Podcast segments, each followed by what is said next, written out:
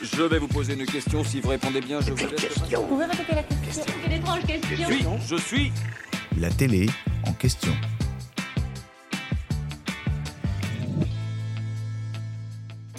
Entre les cours, les masterclass, les évaluations et les primes chaque semaine, le quotidien des élèves de la Star Academy sur TF1 est pour le moins bien rempli. Et pour tenir le rythme, il faut bien entendu qu'ils puissent manger à leur faim. Mais euh, tournage de l'émission oblige, il n'est pas question pour les élèves d'aller faire leurs courses au Leclerc de Damary-Lélis, la ville de Seine-et-Marne où est situé le célèbre château. C'est la production qui gère tout cet aspect pour eux. Pour le petit déjeuner, ils n'ont qu'à se servir parmi les céréales, lait et autres jus d'orange mis à leur disposition dans les placards ou dans le frigo. Comme l'expliquait Paola, candidate de la saison 10 auprès de nos confrères de Combini l'année dernière, que ce soit le midi ou le samedi soir après le prime time, les apprentis chanteurs bénéficient de repas déjà préparés. Pour trouver l'inspiration, la production peut se baser sur certaines conversations entendues.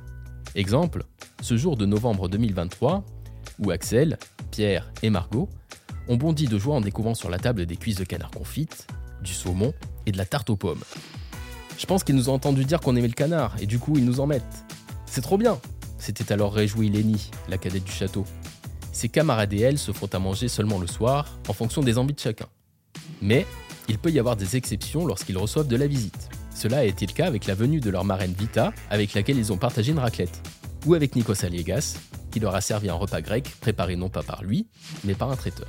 Chaque dimanche, la production demande aux élèves de préparer une liste de courses pour anticiper sur les besoins de chacun pour la semaine à venir. Un rituel immuable. Les courses sont ensuite stockées dans un cellier auquel les élèves n'ont pas accès. Et, tous les matins, avant que les jeunes occupants des lieux ne se réveillent, la régisseuse Juliette Mass et son équipe pénètrent dans la cuisine pour recharger les stocks. Elles peuvent faire de même lorsqu'ils sont en cours ou absents du château. La règle d'or étant que ces petites mains de l'ombre ne doivent jamais croiser les élèves pour les laisser évoluer dans leur bulle. Une bulle sur laquelle veille avec bienveillance la régisseuse Juliette Mass, qui a confié en 2023 dans l'émission 50 Minutes Inside sur TF1 On surveille bien leur santé à ces petits, on les appelle même nos enfants. J'espère que cet épisode vous a plu. Si c'est le cas, abonnez-vous sur votre plateforme d'écoute préférée pour retrouver de nouveaux épisodes chaque semaine.